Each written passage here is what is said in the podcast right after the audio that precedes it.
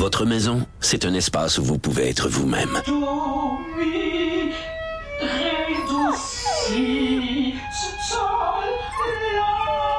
Elle mérite d'être bien protégée et vous méritez d'être bien accompagnée. Trouvez la protection la mieux adaptée à votre maison avec Desjardins Assurance et obtenez une soumission en quelques clics sur desjardins.com.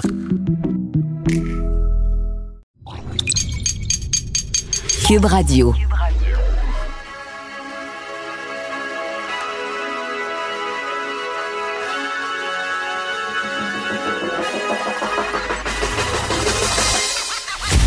Jonathan Trudeau. Joe, Trudeau et Maude Boutet. Franchement dit. Cube Radio. Bon lundi, aujourd'hui on est le 6 avril 2020. Mon nom est Jonathan Trudeau. Bienvenue à Cube Radio. Bienvenue dans Franchement dit. Très, très content de retrouver ma collègue Maude Boutet. Salut Maude. Allô? Comment vas-tu? Ça va bien, toi? Ça va, ça va, Ouais. ça va. Écoute, euh, bien installé dans mon bureau, c'est ça que je disais. euh, je me- je m'en étais même pas rendu compte. Il y a- C'est vrai? juste quand tu l'as dit que j'ai fait comme. Hein? Moi, j'étais certaine que t'étais dans le studio, là. Oui, vendredi, j'ai fait sûr. le show complet de, de chez nous. Puis euh, je pense que personne s'en est rendu compte parce que pour ceux qui avaient écouté lorsque j'ai fait la semaine en isolement ici, là, on sentait que le son était pas, était pas pareil. C'est parce que c'était une application qu'on utilisait par Internet pour me brancher bon, à la console, le sujet à vulgariser. Alors que là, euh, jeudi, quand j'ai fini le, le show de radio à, à midi, j'ai sorti la perceuse, toi. La perceuse. Puis là, j'ai démanché ce qu'on appelle le Comrex, l'appareil qui nous permet de faire de la radio euh, de qualité en direct de Québec, qui est dans, dans la console de notre meuble en studio à Québec. Je vais tout débrancher ça, les micros, les fils. J'ai ramené ça chez nous et là, j'ai refait une installation dans mon bureau, le plus optimal par rapport à ce que j'avais fait euh, il y a quelques semaines avec vraiment le plein de panneaux pour absorber le son. Là, je suis vraiment branché dans la vraie machine. Là, je, je suis vraiment T'as un pied de temps... micro au lieu d'avoir les dictionnaires de ta blonde. Il y a ça Oui, aussi qui a ça. changé. Oui, là, j'ai un vrai pied de micro. J'ai pas de- c'est c'est pas des dictionnaires de gynécologie qui me servent euh, de pied de micro. Ouais. Puis euh, vu que j'ai pas beaucoup d'éclairage dans, dans, dans mon bureau, j'ai ma lampe euh, de luminothérapie qui m'éclaire. Ouais, OK, c'est ça, là. OK. Oui, tu C'est la ça. vois, Moi, hein, j'étais c'est, comme. euh, J'étais comme, tu dis que t'as pas beaucoup hein. d'éclairage, mais. Mais C'est un c'est peu ça, intense, ça- ouais. Et là, je parle dans le coin de mon bureau parce que pour que le son rebondisse le moins possible, il faut vraiment que tu sois dans un coin. Fait que mon micro est vers le coin, j'ai mon ordinateur. C'est niaiseux, mais faire de la radio, là, c'est. Tu sais, j'o- j'oserais pas réécouter le show que j'ai fait le vendredi, mais moi, c'est sûr que je m'en suis rendu compte que j'étais pas dans le studio parce que faire de la radio, il faut que tu sois à l'aise. faut que tu sois dans un environnement que tu es confortable, tu es toi-même. Si tu cherches tes repères, euh, ou ton ordinateur, il y a le son de ton micro qui est pas pareil, le volume, Ouais. il- on dirait que ça prend une adaptation. Puis là, je vais la trouver l'adaptation parce que je sais pas combien Ben de oui. semaines je vais être ici. On parle pas en termes de jours, on parle assurément en termes de Mm. semaines, voire de mois. Et euh, la raison pour laquelle j'ai euh, j'ai pris cette décision-là avec les patrons, c'était carrément parce que euh, j'étais capable de m'installer d'aussi bonne façon ici qu'à l'Assemblée nationale. Et à l'Assemblée nationale, en ayant une conjointe qui est médecin, je peux comprendre que mes collègues trouvaient que je, je représentais un risque un peu plus accru que bien d'autres Ouais. gens. Fait que je pense que ça les rassurait que, que, je sois, que je sois ici. Fait que, regarde, ça, c'est bien correct. Donc, je, je, je suis un peu en confinement. Finalement, Ben là, oui. je, je, me- je vais aller à l'épicerie une fois par semaine, mais pour Puis- le reste, je vais passer euh, mon temps chez nous. On s'en est parlé un petit peu euh, hors d'onde euh, la semaine dernière. C'est quand tu te mets à imaginer la cascade dans ta tête, parce que je me suis imaginé ça aussi. Tu sais, moi, je me disais, ah, mettons, là, mettons, mettons, je le pogne. C'est quoi la liste des gens qu'il faut que je contacte pour leur dire, hey, j'ai eu la COVID, euh, j'ai la COVID. Euh, faudrait peut-être que tu, que, que tu prennes tes précautions. Là, je vois les gars dans, dans régie sont comme, nous autres, j'espère. Ben, ben oui, j'espère. Puis pour vrai, je vais être super transparente euh, à- avec vous. J'étais pas là la semaine dernière parce que oui, j'ai eu des, des journées de congé. Euh, mais le, le mercredi, je me suis rendu compte que j'avais des symptômes, en fait, qui commençaient, qui ressemblaient, qui ressemblaient à la COVID. Tu sais, c'est comme tout s'est accumulé pour faire en sorte que je me suis dit, bon, faudrait que j'appelle la ligne. Puis au pire, eux, eux me reviront de part. Finalement, je l'ai passé le test, je ne l'ai pas. C'est pour ça que je suis là euh, aujourd'hui. je, ne suis pas, je ne suis pas une statistique positive. Euh, mais Mais t'es quand même dans les statistiques.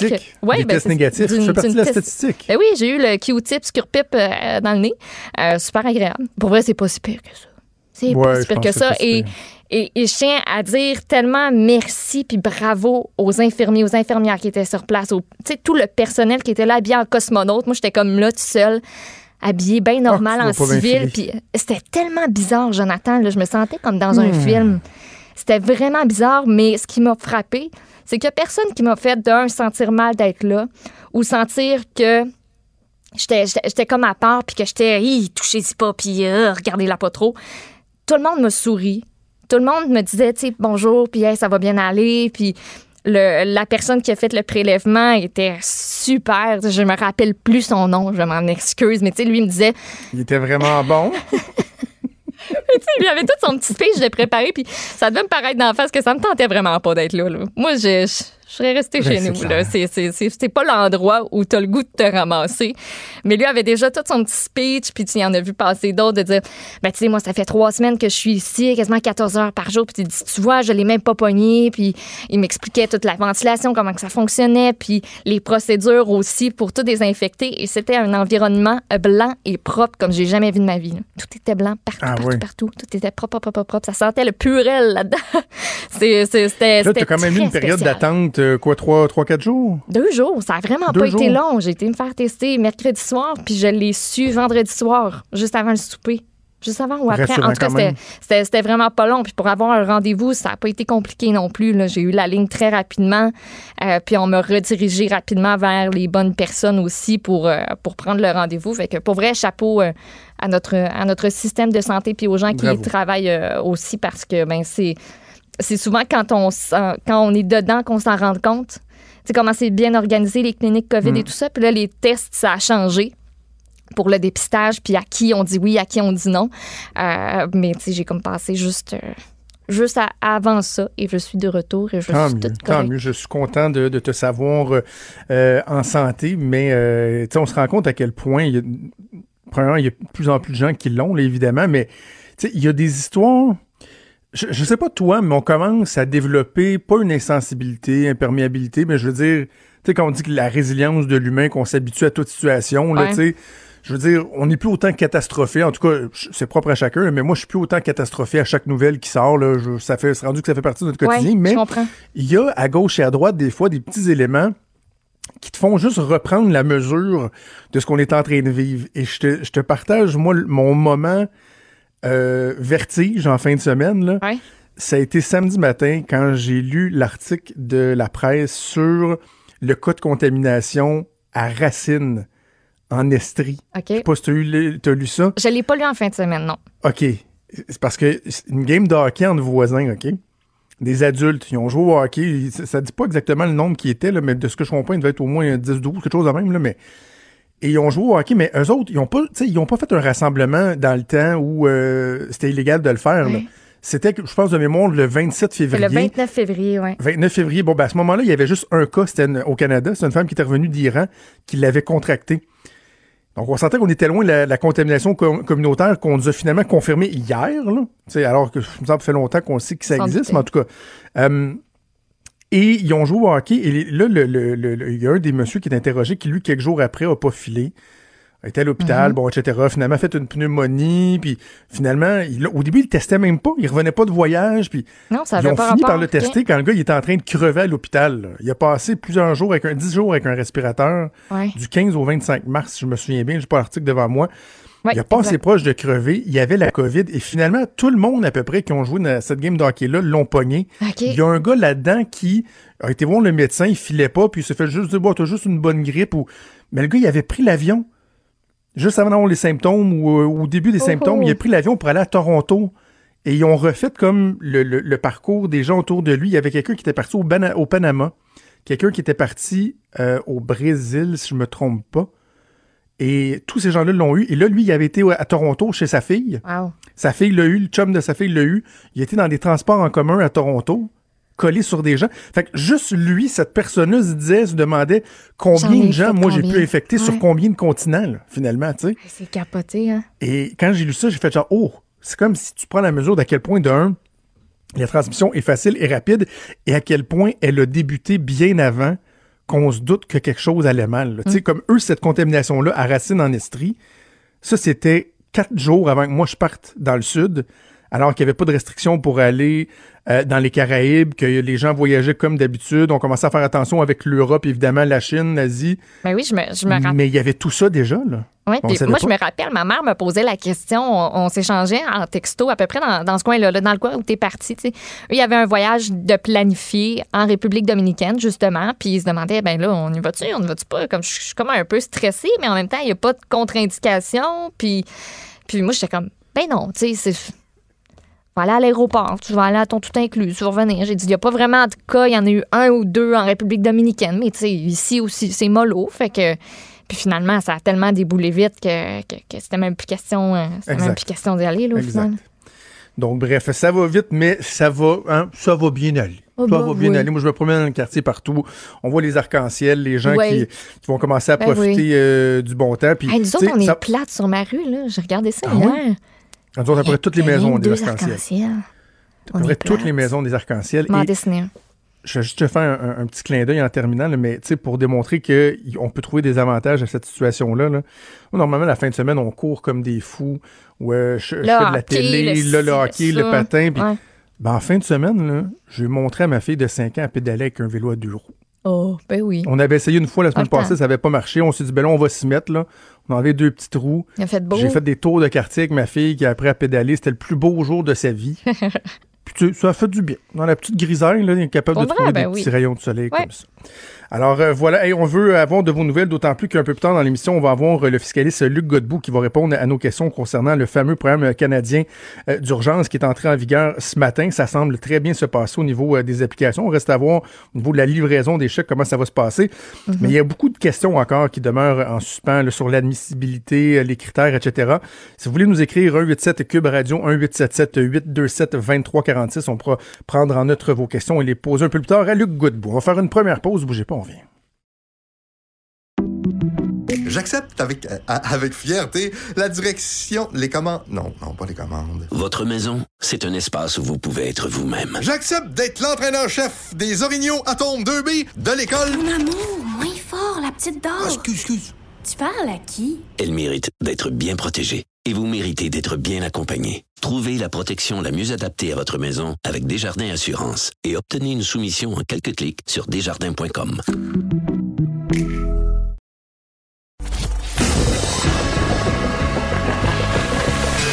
Franchement dit.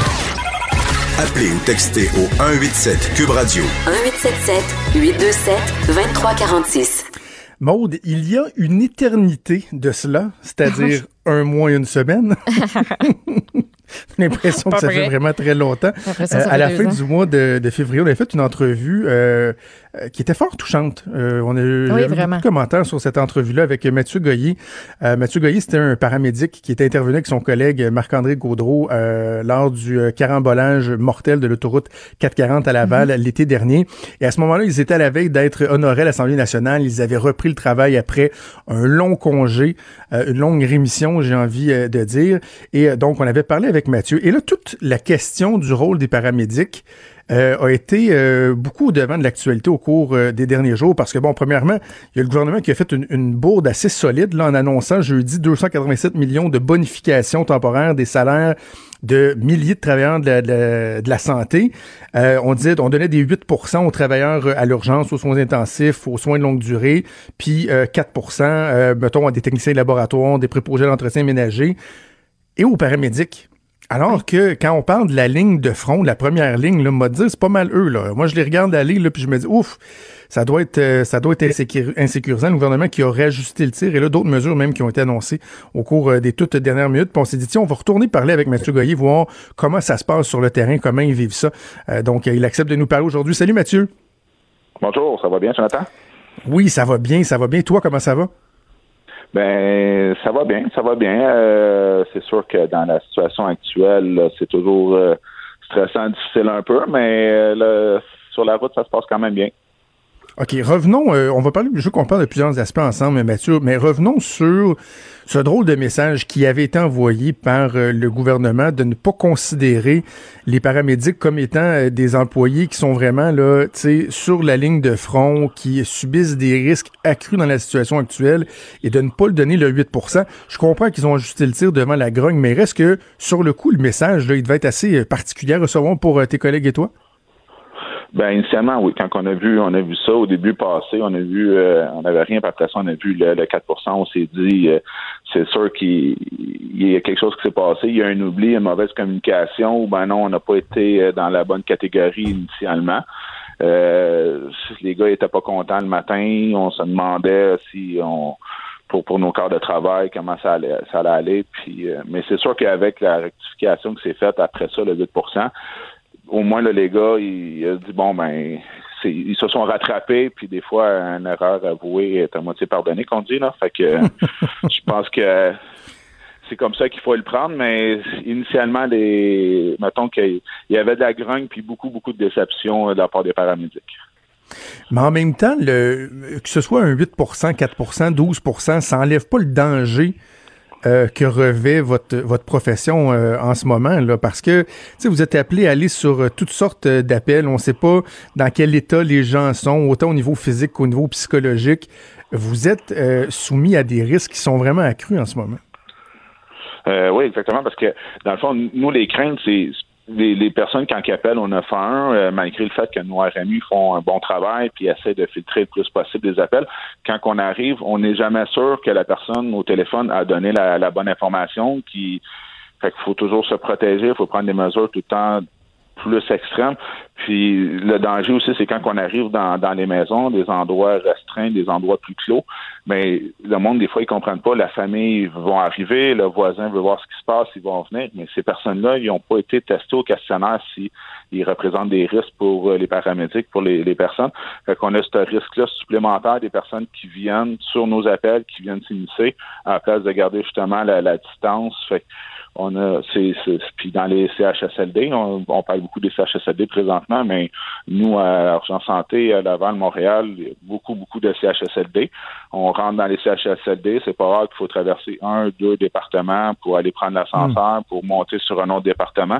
Fait que là, il faut prendre des précautions encore plus accrues, puis on expose encore plus de gens, puis on malgré c'est, c'est, c'est ça le danger, c'est la surexposition qu'on a, nous, à Laval-Montréal. Et, là, jusqu'à quel point, Mathieu, les, euh, les protocoles, les façons de faire ont changé? Là, tu parlais du tri qui se fait à la centrale téléphonique. Mais lorsque vous arrivez sur les lieux d'un appel, selon le degré d'urgence, quoi que ce soit, comment, comment vous avez changé votre façon d'intervenir?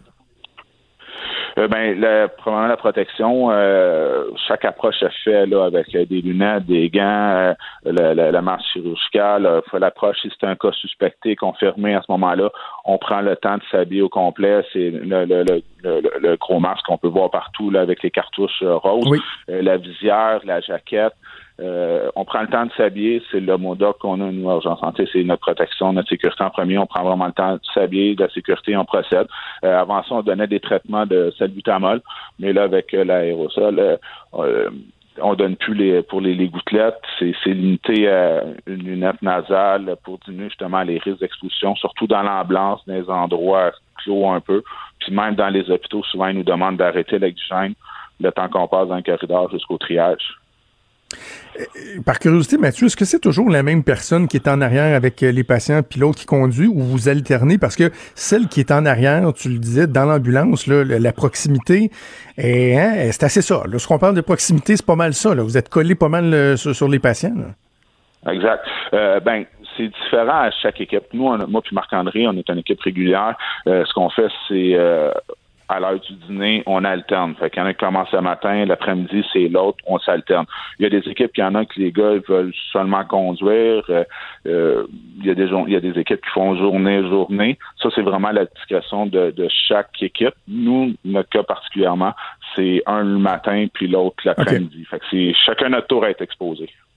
Puis, est-ce qu'il y a des, euh, des, procédures spéciales pour l'ambulance en tant que telle? Si vous autres, c'est votre milieu de travail. C'est, moi, je trouve que ça a l'air d'un. C'est comme un petit lieu d'incubation euh, euh, assez incroyable. Est-ce que vous avez une procédure pour nettoyer tout de fond en comble après chaque patient? Est-ce que ça se fait à la fin de chaque journée? Comment vous procédez? Ben à Montréal, on a la chance, on a des équipes de soutien, des, des préposés qui, euh, quand on ramène le véhicule le soir, ils font la, remise en service, des contaminations, ils remplissent les équipements, ils lavent tout, décontaminent. Il y a même une équipe maintenant qui vient spéciale comme avec un produit pour euh, les bancs en avant la date pour désinfecter. Puis après chaque appel, on prend vraiment le temps là, nécessaire, on désinfecte avec des lingettes, on lave tout, tout, tout, tout l'équipement, les surfaces plates, les bancs, on désinfecte, on prend vraiment le temps. Puis c'est vraiment un mot d'ordre d'urgence santé puis de, des paramédics, c'est de, prendre le temps de laver, de désinfecter nos équipements. Tu disais, Mathieu, vous, euh, toi et ton collègue, vous opérez dans un des secteurs qui est névralgique, le bon, région de Laval, région de Montréal. Et là, euh, je n'avais pas eu le temps de voir ça passer parce que c'est sorti dans les toutes dernières minutes, mais le ministre de l'Éducation, Jean-François Roberge, a annoncé que les enseignants euh, des techniques ambulancières des quatre collèges, donc, qui donnent le cours, vont être libérés pour venir donner un coup de main aux paramédics selon, évidemment, là, certains critères et tout ça. Et que même les étudiants en troisième année pourront venir donner un coup de main. J'imagine que ce renfort-là va être, va être bien accueilli par, par tes collègues et toi. Oui, mais ça, on en avait entendu parler. Urgence Santé faisait justement les pour les instructeurs, euh, vu que les cégeps étaient fermés. Puis, ils ont aussi demandé l'aide des, euh, des retraités, ceux qui sont retraités de moins de 5 ans, de, de, revenir donner un coup de main aussi euh, sur la route. pour ce qui est des étudiants, c'est sûr qu'il va falloir voir comment comment le faire là, parce qu'on peut pas mettre deux étudiants non plus ensemble. Mais euh, l'aide qui est surtout appréciée, c'est justement de, des instructeurs puis des, des, des, retraités, ceux qui viennent euh, donner un coup de main là, parce que on se le cachera pas, là, on va arriver sur le, le, le, haut de la, le pic, euh, puis, euh, puis le, taux d'absentéisme, il va être à, il va être à l'hausse, euh, que ce soit CSST, maladie ou post-traumatique, parce que les gars, ils vivent du stress. Fait que c'est sûr qu'on s'attend à un taux d'absentéisme qui va être de plus en plus à la hausse. Est-ce que la, main-d'œuvre, c'est déjà un problème dans votre domaine? Présentement, aujourd'hui, non. En urgence santé, non, parce que on a justement on a du monde. Euh, ceux qui avaient été en dépistage au début reviennent.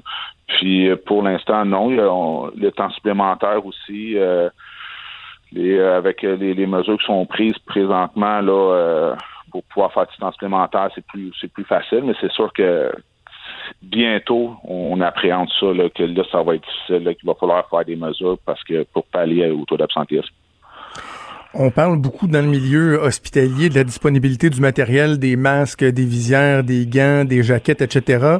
Euh, dans, dans votre milieu, à vous, est-ce que ça, c'est une préoccupation ou pour l'instant, il n'y a, pas de problème à ce niveau-là? Pour l'instant, non. Justement, j'ai vérifié ce matin avec euh, des confrères. Pour l'instant, non. l'équipement, euh, les gars, on a nos masques, les, que ce soit les N95 ou les autres masques avec les cartouches roses, les jaquettes. je sais des fois, on parle un matin que c'est plus difficile, mais on va toucher du bois. Nous autres, on est chanceux, on a l'équipement euh, vraiment nécessaire, puis on manque pas d'équipement, puis on est bien protégé. On a une des places qu'on est les mieux protégés, je pense. Écoute, Mathieu, je, suis certain que tous nos auditeurs se joignent à moi pour euh, te remercier, pour euh, remercier les, tes collègues de travail parce que vous faites un travail qui est foutument pas euh, évident. Vous êtes vraiment sur la, ligne de front euh, et je trouve qu'on le mentionne pas assez, les paramédics, à quel point vous faites un travail qui, qui est sensible, qui est fondamental. Une chance que vous êtes là. Un gros, gros merci, Mathieu, à, toi et à ta gang. Ben, c'est gentil, j'apprécie. Merci beaucoup à, toi et à Monde du temps que vous m'avez donné. Puis en même temps, si je peux finir comme ils font tout le temps, nos remerciements du jour. On veut remercier, on veut remercier nos familles, toutes les paramédics, on veut remercier nos familles parce qu'on sait que c'est pas facile. Puis le stress quand on revient chez nous le soir avec nos uniformes souillés, puis euh, le stress de pouvoir les contaminer. Fait qu'on apprécie le support qu'on a de nos familles. C'est surtout ça la principale inquiétude des paramédics, c'est la, la contamination de nos familles puis de, du stress qu'on apporte, qu'on ramène chez nous. Absolument, tu as bien de le mentionner. Moi, j'avais écrit une chronique là-dessus il y a deux semaines dans le journal. Euh, étant moi-même le conjoint d'une personne qui est dans le milieu de la santé, euh, faut penser aux familles aussi, là, aux craintes que ça représente de, de voir nos, nos proches, nos, euh, nos, euh, nos frères et sœurs, nos femmes, nos, nos maris se rendre là au travail, les craintes au retour aussi, les risques, etc. tu fais bien de, de, de, le souligner à nouveau. faut dire merci à tous ces gens-là. Mathieu, c'était un plaisir de te reparler. Bonne chance pour la suite, pension courant. Ben, merci beaucoup. Bonne fin de journée à vous deux. Merci, salut. C'était vraiment délicieux. vous reviendrez, là. Ah vraiment, vraiment bon. Merci. Faites attention ah OK, salut, à la prochaine. Votre auto, c'est un espace où vous pouvez être vous-même. Hey, c'était pas mangeable comme repas. Ouf. Elle mérite d'être bien protégée et vous méritez d'être bien accompagnée. Trouvez la protection la mieux adaptée à votre auto avec Desjardins Assurance et obtenez une soumission en quelques clics sur desjardins.com.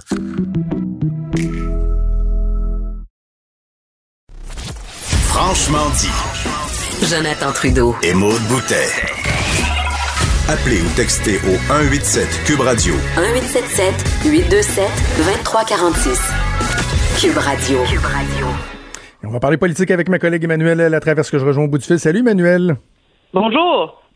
Quel test important pour le gouvernement Trudeau euh, aujourd'hui? Je me rappelais un peu plus tôt ce matin, euh, mon époque où je travaillais en politique, puis je me disais, ça, c'est le genre de journée où je me serais levé avec un petit nœud dans la gorge, puis t'es stressé, puis tu dis, faut pas que le site y plante, faut pas que le site y plante. Ah non, moi, je me, moi, si j'étais euh, ministre du gouvernement Trudeau aujourd'hui ou haut fonctionnaire, j'aurais, j'en aurais mal au ventre, là. Absolument, absolument. Mais ce qu'on entend, c'est que ça se passe bien, en tout cas pour l'inscription, là. Oui, pour l'inscription. Ce qu'il faut comprendre, c'est que là, premièrement, il va falloir que les gens respectent hein, les consignes. On va. euh, alors, pour aujourd'hui, pour éviter que le système ne s'effondre sous le poids des demandes, aujourd'hui, c'est seulement les gens qui sont nés en janvier, février ou mars hein, qui peuvent s'inscrire. Et puis, l'idée, là, c'est qu'on on va faire ça trois mois par jour. Là. Alors, euh, demain, ça va être avril, mai, juin, mercredi, juillet ou septembre, puis jeudi, octobre, novembre, décembre.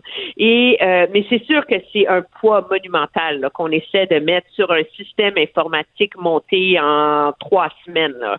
Alors, est-ce que ça va fonctionner ou pas? Tout le monde espère que oui. Je pense qu'on va avoir le verdict d'ici la fin de la semaine. Si les gens qui se sont inscrits aujourd'hui ont le dépôt direct dans leur compte vendredi, euh, le, le gouvernement aura réussi, je pense, l'impossible.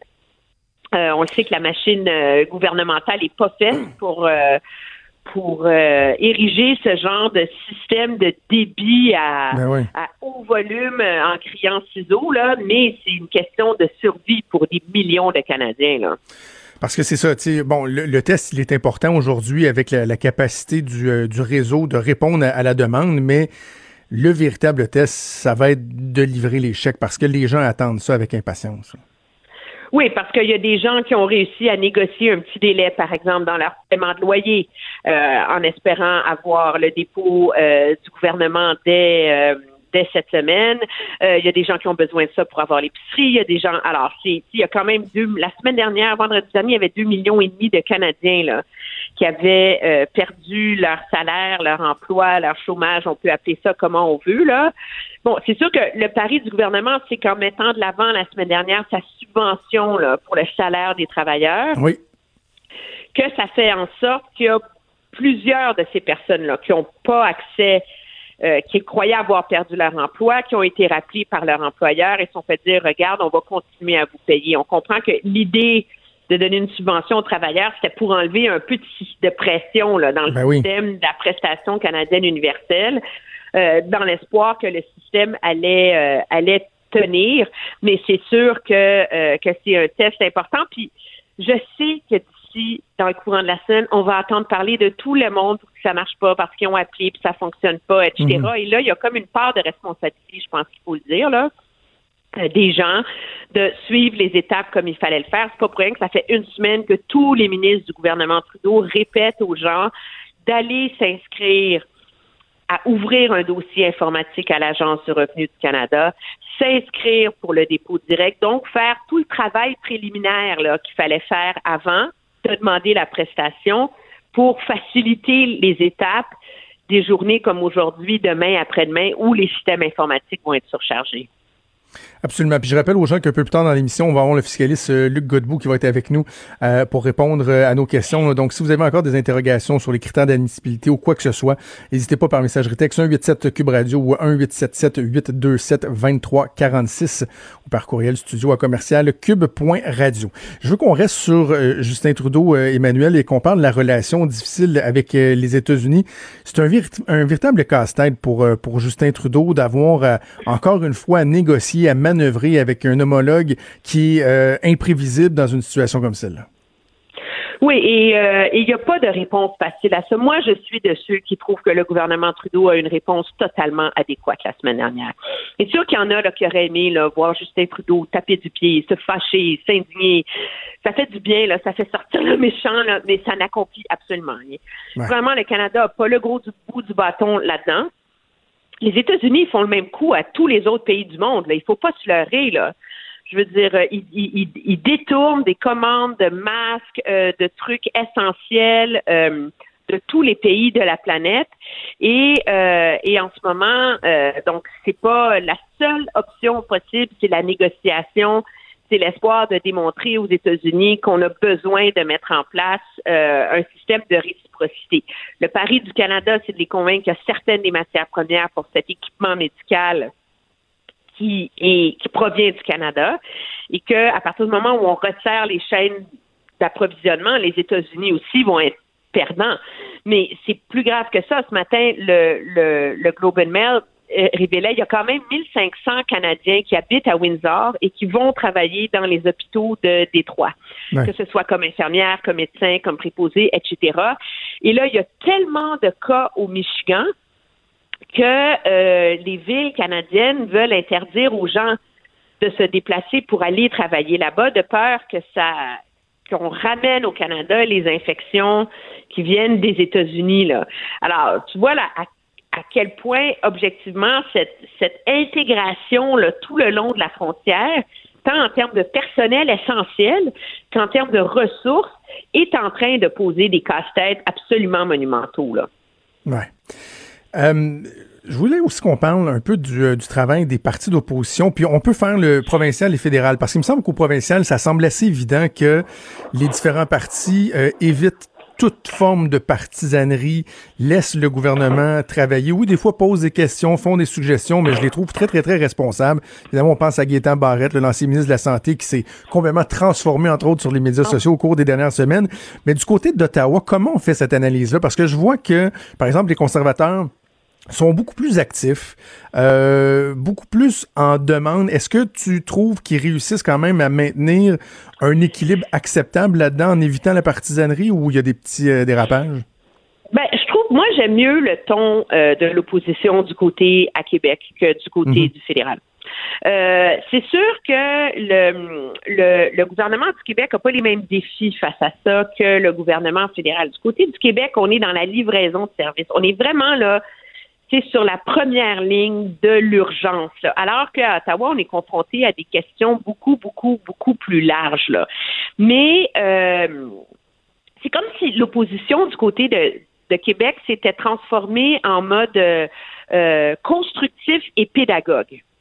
Alors, c'est comme quand on a demandé l'aide euh, du Parti libéral pour intervenir auprès de la communauté euh, juive euh, assidique, auprès de certaines communautés. C'est comme tous les partis d'opposition mettent l'épaule à la roue pour que tout le Québec, tout le Canada avance dans le même sens. Et je dirais même que toutes les provinces font ça. C'est quand même extraordinaire qu'on est dans un pays où, tu sais, Jason Kenney, c'est pas l'ami de Justin Trudeau. Euh, Monsieur Legault non plus. Et on sent, là, il y a une solidarité où on est tous dans le même bateau, il faut travailler ensemble. Et c'est comme si on avait mis les idéologies de côté. J'ai l'impression, à regarder ça aller, que du côté de- du fédéral, les partis d'opposition sont encore beaucoup plus dans l'espèce de bras de fer traditionnel où il faut faire des demandes, le gouvernement est minoritaire, euh, on peut négocier notre appui. Euh, on l'a vu avec la, la lettre et les demandes qu'ont formulées euh, le Bloc québécois à l'égard du gouvernement en fin de semaine. Et euh, mais je dirais que du côté des, des conservateurs, on est vraiment dans un ton beaucoup plus vindicatif. Moi, je Mhm. trouve que le Parti conservateur a de la difficulté à ajuster son discours face à l'état de la crise actuelle, face au gouvernement. On est encore dans la logique où il y a, pas de marge d'erreur dans la façon dont on juge le gouvernement, alors que je pense qu'objectivement, tout le monde essaie d'être un peu plus généreux dans l'analyse de comment réagit le gouvernement à cause de l'ampleur de la crise. Et on est encore très, très vindicatif du côté des conservateurs, surtout sur les réseaux sociaux. Je dirais, là, tu me Mhm. diras que c'est une bulle qui s'applique pas à l'ensemble de la société, mais moi, je vois un défi d'organisation et d'adaptation du côté des conservateurs. Lieutenant Prince Emmanuel, je veux qu'on parle quand même un instant du, euh, du provincial, du gouvernement du Québec hier. Donc, François Legault avait pas vraiment le choix hier à annoncer qu'on reportait euh, au 4 mai la, la, la pause, le fait que le Québec soit sur, euh, sur pause plutôt que le 13 avril, ce qui semblait être une évidence. Mais on a souvent parlé de leur, euh, de leur agilité au niveau, de leur habilité au niveau de la communication politique, communication publique. Et je me demande, est-ce que c'était une bonne idée d'annoncer l'initiative du panier bleu hier au moment où on repoussait de quelques semaines cette période de, pause-là? Parce que il y a comme eu un dommage collatéral où euh, il y a bien des gens qui ont dit, ben c'est ça, c'est ça votre réponse à la situation actuelle, là, un site Internet qui va parler d'entreprise, d'achat local. Et j'ai senti un certain ressac. Est-ce que c'était habile de procéder à cette annonce-là à ce moment-là? Ben moi, je, je les gens sont en colère, les gens sont désespérés, ils sont critiques. Moi, je pense que c'est la logique du gouvernement. C'est il y a déjà des subventions en place. On peut pas, à mon avis, une limite à ce que peut faire le gouvernement là pour essayer de sauver les entreprises. Là. Tu moi, je pense que c'était une bonne initiative de dire, écoutez, commençons par ça. C'est tout va par étapes. Moi, je trouve que c'est très. Moi, ce que je trouve d'habile du gouvernement, c'est qu'on s'entend qu'il n'y a jamais personne qui s'imaginait que l'économie allait rouvrir le 13 avril. Là. Mais on est vraiment dans la logique de on, on, on annonce une mauvaise nouvelle de taille assez petite pour que les gens puissent la digérer, puis on augmente la portion et la taille de la bouchée dans deux semaines. Alors, c'était assez clair que l'économie du Québec serait fermée jusqu'au 4 mai, mais le gouvernement, en vérité, il est allé en deux étapes. Là. Mm-hmm. Euh, je pense que le défi pour le gouvernement euh, le gouvernement Legault en termes de gestion économique, c'est que c'est une chose de, de, s'adresser aux, enjeux macro comme achat local, préparer la relance, revoir les chaînes d'approvisionnement, mais dans la dans la séparation des tâches entre Québec et Ottawa, c'est le rôle des provinces finalement vient à pallier à resserrer les mailles du filet plus large qu'érige le gouvernement fédéral. Et là, le gouvernement a mis énormément de mesures en place pour les entreprises, pour les PME, pour les subventions salariales, tout ça. Et là, le, le défi du gouvernement Legault, c'est de boucher les trous en vérité. Exact. Pour réussir à ce que les plus petites entreprises, celles qui passent pas dans ces grands, grands programmes-là, et et c'est là, moi, je sens qu'il y a un, besoin de peut-être mieux communiquer, mieux partager euh, ce genre d'informations-là, parce qu'ils ont pris les décisions au gouvernement Legault. Les programmes sont là, mais moi, quand je parle à des entrepreneurs, à des gens qui ont des PME, etc., c'est comme si là, on est dans une situation où les gouvernements ont tellement garoché 250 millions de programmes que les gens ne s'y retrouvent plus. Exactement. Donc, de, de, revenir euh, faire un peu de pédagogie aussi sur, euh, sur ces aspects-là. On comprend que la priorité est sur la santé publique, mais en même temps, il y a bien des gens qui sont chez eux, pas d'emploi, qui se demandent comment la reprise va se faire, comment eux euh, vont réussir à garder la tête en dehors de l'eau. Emmanuel, je te souhaite une autre très bonne semaine très chargée et on se reparle vendredi. OK, au revoir. Salut. Protégez vos dépôts, c'est notre but. La SADC protège vos dépôts dans les institutions fédérales, comme les banques. L'AMF les protège dans les institutions provinciales, comme les caisses. Oh, quel arrêt! Découvrez ce qui est protégé à vos dépôts sont protégés.ca.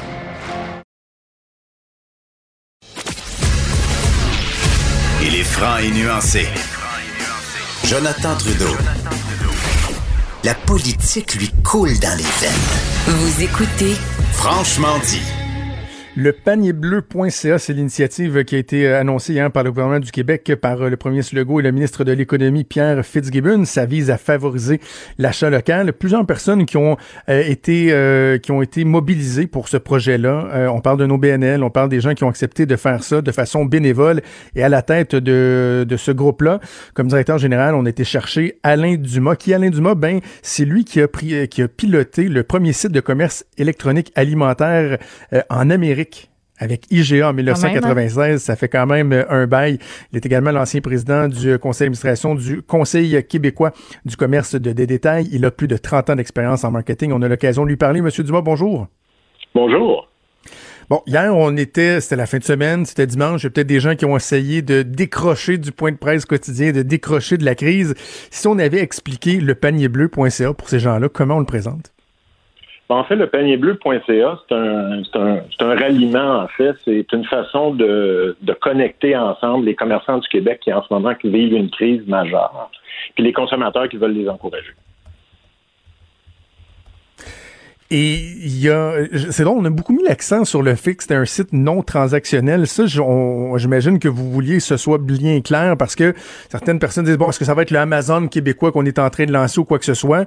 Là n'est pas le but, c'est juste de fournir un endroit unique pour les gens qui veulent savoir quelles sont les, ressources à leur disposition, euh, les, euh, les, biens qui peuvent, peuvent se procurer, euh, qui, sont, au Québec. Oui, mais en fait, en fait, ce qu'on voulait mettre, c'est, on, premièrement, on voulait livrer quelque chose très rapidement pour essayer d'améliorer les, problématiques reliées à l'économie québécoise actuelle. Parce qu'on voulait connecter, c'était des gens qui offraient soit un service en magasin actuellement, puis que les gens sont pas nécessairement au courant, ou des gens, euh, par exemple, qui offrent du take-out au niveau des restaurants, puis que les gens ne sont pas conscients non plus, ou qui offrent du commerce électronique. Donc, on voulait pas être une solution de commerce électronique, on voulait plutôt une solution de connexion entre les différents intervenants. OK. Le site, il est opérationnel à quel point en ce moment? Je me promenais un peu dessus ce matin, puis on a vu qu'il y a eu euh, un problème d'achalandage hier euh, qui, a fait sauter le site euh, un peu, mais est-ce qu'il il est optimal à ce moment-ci ou qu'est-ce qu'on prévoit comme bonification au cours des prochains jours, prochaines semaines? Ben, en fait, on a un plan, on a un plan de marche d'amélioration pour les 8 à 12 prochaines semaines. je vous dirais qu'en ce moment, il est quand même opérationnel en partie, c'est-à-dire vous pouvez utiliser la, la recherche et tout ça qui nous manque ou ce qu'on veut ajouter euh, principalement, c'est des méthodologies pour ajouter des commerçants le plus rapidement possible. Ça, ça va être fait euh, très, très prochainement. Et l'idée, c'est euh, justement d'ajouter des fonctionnalités en relation avec ce que les gens vont demander ou qui vont avoir besoin à court terme. Il n'y a pas de frais d'adhésion pour les commerçants, hein? Aucun frais d'adhésion. En fait, un peu le principe de l'OBNL, c'était de s'assurer que ce soit facile pour les commerçants de, pouvoir se, connecter sans avoir de frais, euh, sans avoir de frais. Et euh, par la suite, euh, bien entendu, ben, nous autres, ce qu'on veut faire, c'est s'assurer que ça reste un site non, je vous dirais, pas à la recherche de profit, mais qui vraiment a une mission claire de connecter les gens. Je suis curieux de vous entendre parce que vous avez une, expertise. Bon, j'ai dit 30 ans d'expérience en, en, marketing. Votre expertise, elle est, elle est assez probante, assez évidente. Euh, quels sont les, euh, les ingrédients pour assurer un succès d'une telle, d'une telle opération? Tu on va dire, bon, il y a l'espèce de cliché qui dit qu'on n'a jamais une deuxième chance de faire une bonne, une bonne première opération. En termes de marketing, si on veut susciter l'adhésion d'une masse critique de gens, on a combien de temps pour le faire? Quels sont les éléments qu'on doit, qu'on doit surveiller, qu'on doit s'assurer de ne pas manquer? Ben, je vous dirais qu'en ce moment, il y a une particularité. On vit une crise qui fait qu'on n'est pas euh, nécessairement les, standards habituels ne s'appliquent pas nécessairement. Fait il peut arriver que euh, en ce moment, les, gens sont à l'écoute et ils veulent aider vraiment. Fait que ça, c'est vraiment différent, je vous dirais, de ce qui se fait normalement au niveau euh, au niveau marketing. c'est certain que là. Oh! On vient de, de, de perdre notre ami. On a perdu M. Dumas. Monsieur Dumas. C'est ça, je me demandais si c'était toi qui m'avais perdu ou si. Euh, non, non, moi, je suis là. Toi, t'es là. nous qui, qui avions perdu euh, M. Dumas. Euh, mon Dieu, ça a fait un, un drôle de bruit. Hein? Oui. Un drôle de, de Pourtant, il n'était pas en connexion euh, Skype ou quoi que ce soit. Donc, on va voir si M. Dumas va être en mesure de, de nous parler parce que c'est ça, j'étais curieux de, de savoir. Tu sais, quand on va sur un site qui n'est pas encore optimisé, si on veut, mm-hmm. ça se peut que les gens comme adhèrent pas. Tu sais, puis là, un coup que t'as manqué cette première mm-hmm. chance-là, ça peut être pas mal plus difficile d'aller euh, d'aller les rechercher si on veut. Parce qu'il y a aussi beaucoup d'autres initiatives. Fait que j'imagine que si toi, en tant que consommateur, tu te rends là, tu te dis, bon, c'est comme en construction, il n'y a pas tout nécessairement. Tu dis, ben, je vais aller voir ailleurs. Il y a d'autres initiatives qui, qui, ont été mises en place pour justement regrouper. Tu sais, de, de Take-Out. Ben, il y a une plateforme qui a été créée pour dire aux gens, ben, inscrivez les commerces de votre coin. Puis vous, les commerces, inscrivez-vous, tu sais, pour dire aux gens de votre secteur, ben, hey, nous autres, d'habitude, on faisait pas de Take-Out, mais là, finalement, on en fait. Donc, j'ai comme, pas j'ai de la misère avec le panier bleu. Je trouve que c'est une très belle initiative, mais il y a tellement eu d'autres affaires qui se sont passées ben, avant ça. que est-ce que eux se sont renseignés auprès de ces plateformes-là? Est-ce qu'ils ont posé des questions? Est-ce qu'ils ont peut-être essayé euh, euh, de voir comment on, pouvait on pouvait matcher tout ça au lieu de juste repartir quelque chose de, de rien, tu sais? Parce qu'on avait parlé, euh, c'est la semaine dernière que j'ai parlé à Stéphano euh, Faïta, là, le, il y a mm-hmm. le mouvement On se serre les coudes qui avait été mis euh, de l'avant par LG2, la Fédération des chambres de commerce du Québec aussi qui avait son initiative. Bon, il y a AmazonQuébec.com qui semble ben être très intéressant. Ça, c'est un site transactionnel où on va pouvoir carrément acheter des, des trucs. Donc, est-ce que ça va aller en compétition? Tu sais, pense au service de prise de rendez-vous en ligne là, dans les cliniques. Là. On a une plateforme qui émane du privé. bon, je me souviens mm-hmm. plus laquelle, laquelle, le Bonjour Santé, puis votre dossier santé, je ne sais plus trop quoi, là, ça se parle pas. Il y a une espèce de compétition entre les deux. C'est pas optimal. Donc, est-ce qu'on va être capable euh, de d'arranger ça? Je pense que du côté du gouvernement du Québec, ce qu'on a, j'aurais aimé euh, entendre M. Dumas là-dessus, mais je pense qu'on a une sensibilité à ça. Est-ce que, par exemple, ma zone Québec pourrait pas être accessible à partir du site du panier bleu? Ben, je pense que c'est un élément qui, euh, qui va être intéressant. L'autre petit truc que j'aurais voulu demander à M. Dumas, c'est un détail, mais c'est concernant l'hébergement du site Ben web. oui, Tu sais, les fake news, ça Mm. va vite, là. Moi, ce que j'ai lu, c'est que c'est pas vrai que le site est hébergé aux États-Unis. Le site est hébergé au Québec, mais le nom de domaine a été acheté auprès de GoDaddy, qui est une entreprise américaine, parce que le nom était disponible à cette entreprise-là, mais qu'ils ont euh, confirmé que le site était euh, hébergé par une compagnie québécoise, donc sur des, des serveurs euh, québécois. Donc, euh, faisons attention aux fake news.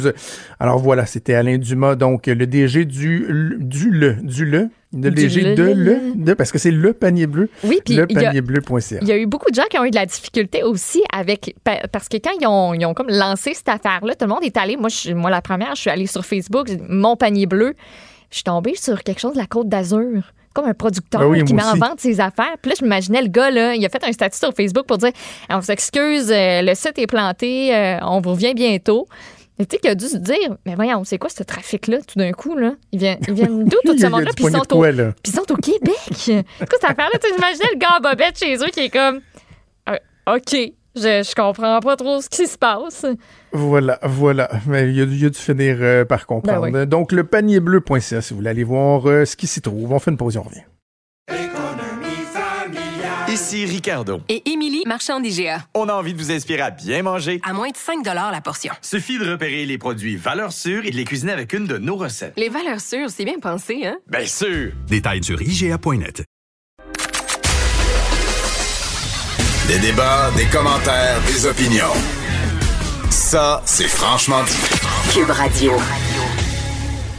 En attendant le point de presse du premier Justin Trudeau, on va parler du euh, nouveau PCU, du programme canadien d'urgence qui est entré en vigueur ce matin. Les demandes qui sont euh, qui sont euh, admissibles, si on veut, on peut faire les demandes à partir de ce matin sur le site internet canada.ca. Je sais que vous avez des questions, elles sont encore nombreuses sur l'admissibilité, les critères, etc. Gênez-vous pas pour euh, nous écrire. On va euh, en euh, aborder quelques-unes au cours des prochaines minutes. 187 Cube Radio ou 1877 827 2346, c'est la messagerie texte et la ligne téléphonique ou par courriel le, le studio à commercial le cube.radio. On va en discuter avec Luc Godbout, que vous connaissez bien, qui est professeur titulaire et chercheur à la chaire de recherche en fiscalité et en finances publiques à l'Université de Sherbrooke. Monsieur Godbout, bonjour. Bonjour.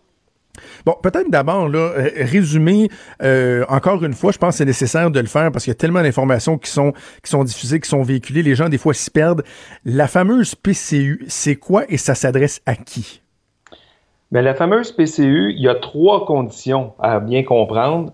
D'une part, il faut cesser son emploi ou son travail autonome euh, à cause de la COVID. Donc, première condition, là, perdre son emploi, perdre son travail autonome à cause de la COVID, être inactif pendant 14 jours consécutifs afin de pouvoir faire la demande et, dans le passé, avoir gagné en 2019 ou dans les 12 derniers mois qui précèdent la demande 5 000 de revenus admissibles. Encore une fois, la plupart du temps, c'est des revenus d'emploi, c'est des revenus de travailleurs autonomes. C'est comme ça qu'on se qualifie.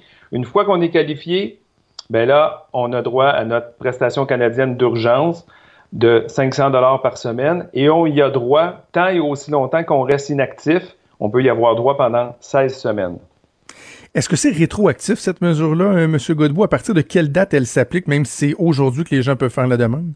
C'est depuis le 15 mars. Elle est donc rétroactive au 15 mars et on va y avoir droit 16 semaines de suite, en autant qu'on reste toujours se qualifier à, à être sans, sans, revenu de travail ou, sans, ou, être, ou à être inactif. OK, je vais tout de suite avec une question qu'on a reçue par messagerie texte euh, d'Éric. Il dit Bonjour, voici ma situation. J'ai fait ma demande de chômage le 17 mars. Elle est toujours en révision à ce jour. On nous a dit que lorsqu'on avait fait une demande de chômage, on n'avait pas besoin de faire la demande d'aide d'urgence. Je l'ai fait quand même ce matin, vu que ma demande de chômage est toujours en révision. Est-ce que c'est une faute?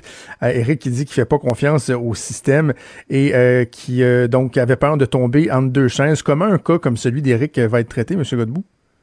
Normalement, si on cesse son emploi après le 15 mars et que notre demande s'en va euh, à, canada.ca, on n'aurait pas eu le besoin de faire une demande particulière de PCU, il nous l'aurait euh, offerte automatiquement. Par contre, si on va sur le site et on voit qu'on est toujours en révision, En cas de doute, on peut faire une demande euh, aujourd'hui. Et euh, ce qui va être important, c'est qu'évidemment, on ne reçoive pas euh, et un chèque d'assurance emploi et un chèque de prestation canadienne euh, d'urgence pour la même semaine. Mais je pense que ça va, ces vérifications-là vont se faire quand même assez rapidement. Là, mais c'était, c'était, c'était la chose à faire. Advenant le cas où quelqu'un, là, euh, disons comme Eric, là, le système ne se rend pas compte qu'il y, a, qu'il y a un doublon qui est en train de se créer, quelqu'un qui recevrait les deux chèques, euh, on fait quoi? On en déchire un, on le met dans un compte de banque, on le retourne ou que- comment qu'on se gouverne dans, dans un cas comme celui-là? Ben, le, le mieux, le mieux, ce serait de, de- en tout cas, de pas le dépenser et penser qu'on qu'on qu'on qu'on a passé go à Monopoly, là, parce que ils vont avoir plusieurs années pour euh, pour faire les vérifications et vous le réclamer. Donc, le mieux, ce serait effectivement de le retourner, de pas l'encaisser. Euh, si c'est pour une même personne, une même semaine, il n'y a pas de doute. OK. La question de l'imposabilité de ce montant-là, euh, on a vu qu'il y a eu pas mal de tergiversations. C'est imposable, ça n'était pas imposable. Finalement, ce qu'on comprend, c'est que ce sera imposable, mais lors d'un prochain rapport d'impôt, c'est ça? C'est bien ça. D'après moi, dans la tête des fonctionnaires, ça a toujours été imposable parce que sinon, ça créait trop de, soubresauts entre les différents programmes. Pourquoi quelqu'un qui aurait fait sa demande euh, d'assurance emploi le 12 mars aurait eu un chèque imposable et quelqu'un qui tombe dans la nouvelle prestation euh, aurait eu une prestation non imposable? Dans la tête du fonctionnaire, ça a toujours dû être imposable. Ça a mal été communiqué par les, décideurs politiques. Il y a dû, eux, une secousse, avoir une, une tergiversation. Est-ce qu'on le mettait ou non imposable? Là, la chose est claire, c'est imposable. Par contre, quand ils vont nous envoyer le chèque au, début, vous, allez avoir le plein montant de, la prestation et ce n'est qu'à la production de votre déclaration d'impôt qu'il va falloir l'ajouter. Comme on ajoute, on cumule l'ensemble de nos revenus, salaires, dividendes, etc. Et donc là, ça va s'ajouter à ce moment-là. Et là, corrigez-moi si je me trompe, mais ce sera pas sur le rapport d'impôt qui, a été repoussé pour euh, le rapport d'impôt de 2009, ça va être sur l'autre de, l'année d'après, dans le fond. Tout à fait. Donc, ça va être, donc, c'est des revenus que vous allez avoir reçus en 2020. Ils vont rentrer dans votre déclaration de revenus de 2020 que vous allez devoir payer avant le 30 avril 2021. Donc, ça laisse quand même pas mal de temps aux gens pour euh, que le- les choses se clarifient. Et là, je comprends, M. Godbout, qu'on peut pas faire tout, euh, tous les cas de figure, mais quelqu'un qui se dit, moi, je veux essayer de prévoir euh, à, à quelle hauteur je risque d'être imposé. Est-ce que quelqu'un, selon son salaire ou ses revenus usuels ou les revenus anticipés qui vont euh, reprendre au cours d'une année, est-ce qu'- est-ce qu'on est capable de dire, ben voici à peu près quelle partie, moi, on va me demander de rembourser sur cette somme-là? Parce qu'il y en a qui, qui, rembourseront pratiquement rien. Là. Ceux qui ont, qui ont des faibles revenus, j'imagine, seront pratiquement pas ou pas imposés sur ce montant-là, d'autres qui le seront plus.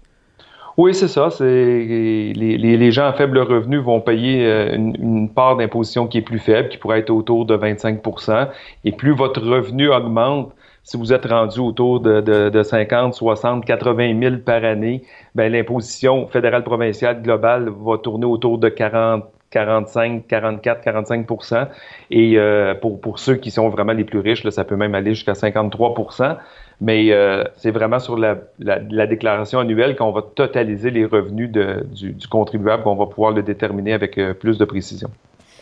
Monsieur Godbout, je pense que ce serait le fun qu'on le dise là très clairement. Puis corrigez-moi si je me trompe, mais il y en a beaucoup qui qui appellent ou qui se posent la question, qui se disent si moi je recevais déjà de l'aide, est-ce que tout comme par magie, mon montant que je recevais, ça va se bonifier automatiquement. Puis moi aussi, je vais avoir 2000 pièces. faut vraiment avoir perdu sa job à cause de la COVID. Oui, il faut vraiment avoir perdu son emploi à cause de la COVID. Alors, quelqu'un qui était déjà sur l'assurance emploi depuis octobre dernier, qui recevait 325 dollars par semaine d'assurance emploi, va continuer de recevoir son assurance emploi au même montant de 325 dollars dans ce cas-ci. Et donc, il n'y a pas de majoration automatique euh, à 500 dollars pour ceux qui étaient déjà sur l'assurance emploi. Et à l'inverse, quelqu'un qui travaillait à temps partiel, qui remplit les critères d'avoir fait 5 000 dollars en 2019, qui perd son emploi à cause, à cause de la COVID, mais qui travaillait à temps partiel et qui avait un salaire de 200 dollars par semaine, cette personne-là va avoir droit à la prestation canadienne d'urgence de 500 dollars par semaine faut dire que c'est pendant une période assez limitée qui est de 16 semaines. Donc, ça se peut qu'il y en a qui, qui ressentent une certaine injustice. S'il y avait une demande d'assurance emploi qui avait été faite euh, antérieurement, puis que vous avez juste un ben, le, le 325, par exemple, alors que quelqu'un d'autre a 500, mais qui faisait pas nécessairement ce salaire-là, on comprend que ça peut créer, euh, dans, dans la volonté d'agir rapidement globalement, ça peut créer certaines iniquités. Oui, tout à fait. C'est- on a voulu agir vite avec un programme qui était pas, il n'y a pas mille conditions à savoir, mais si votre revenu est plus faible, une prestation plus faible, pour, désengorger l'assurance emploi, on est allé avec un montant forfaitaire de 500 dollars. Nécessairement, ce montant-là crée des injustices par rapport à ceux qui perdent leur emploi actuellement et qui auraient eu le maximum d'assurance emploi, c'est-à-dire autour de 575, eux tombent à 500, et quelqu'un qui aurait eu droit de l'assurance emploi en temps normal à la hauteur de 200 dollars, eux, s'ils perdent leur emploi puis ils se qualifient, ils tombent à 500 dollars. Donc oui, il y a, en vouloir aller vite et en étant plus simple, on crée euh, à certains égards certaines in- in- petites injustices. Ben, en même temps, M. Godbout, vous, vous suivez ça depuis tellement longtemps. C'est à peu près impossible de, de, ne pas créer des iniquités dans cette volonté-là d'aller d'aller rapidement. On peut pas créer un, un programme pan-canadien qui va toucher des millions de personnes en étant capable de prévoir chacune des subtilités. Puis, si on avait voulu faire sauter la machine, c'est exactement ça qu'il aurait fallu faire. Ah oui, exactement. D'ailleurs, c'était la crainte que si tout le monde basculait par millions à l'assurance emploi, la machine n'était pas conçue pour accueillir autant de demandes. C'est pour ça qu'ils ont, procédé différemment, euh, en, en effet. Et là, on voit à chaque jour les groupes ou les personnes ou les situations qui sont exclues, ben eux commencent à faire des représentations. Et là, on voit le politique réagir. Encore ce matin, aller jusqu'à hier, moi je disais, les, les gens les petits entrepreneurs qui avaient fait le choix de se, de se rémunérer uniquement en dividendes, donc actionnaire unique, qui se payait uniquement en dividendes, il n'était pas admissible. Et là, on disait, c'est clair, les les règles sont là, c'est faut avoir cessé un emploi et euh, on se qualifie pas. Et là, ils viennent d'annoncer ce matin que euh, un, actionnaire d'une petite entreprise, euh, donc qui paie le petit taux d'impôt pour les entreprises, va, va- ça va devenir, le dividende va devenir des, des comme un revenu d'emploi, ça va être des revenus qui vont se qualifier. Donc, suite à la pression euh, de, de- de- peut-être des fédérations canadiennes des entreprises indépendantes, il y a eu des réactions et là, le, le politique change. Pour nous qui donnons de l'explication, c'est dur parce qu'il n'y a pas de règlement, les, les- les- les- éléments changent à chaque, à chaque jour. là. Euh, qui sont les autres oubliés? Là, parce que ça, cette question-là, des gens qui reçoivent des dividendes, on en avait beaucoup entendu parler. À votre connaissance, qu'il y a d'autres grands euh, groupes d'oubliés euh, pour lesquels vous pensez que le gouvernement n'aura pas le choix d'agir? À l'heure actuelle, la, la situation la, la plus nébuleuse, là, qui, qui, au début, moi je croyais que c'était couvert, puis là ça semble plus être le cas, mais ça va sans doute le redevenir, c'est quelqu'un qui est déjà sur l'assurance emploi. Quelqu'un qui, depuis 45 semaines, est déjà sur l'assurance emploi. Il lui reste 3-4 semaines euh, d'assurance emploi à recevoir.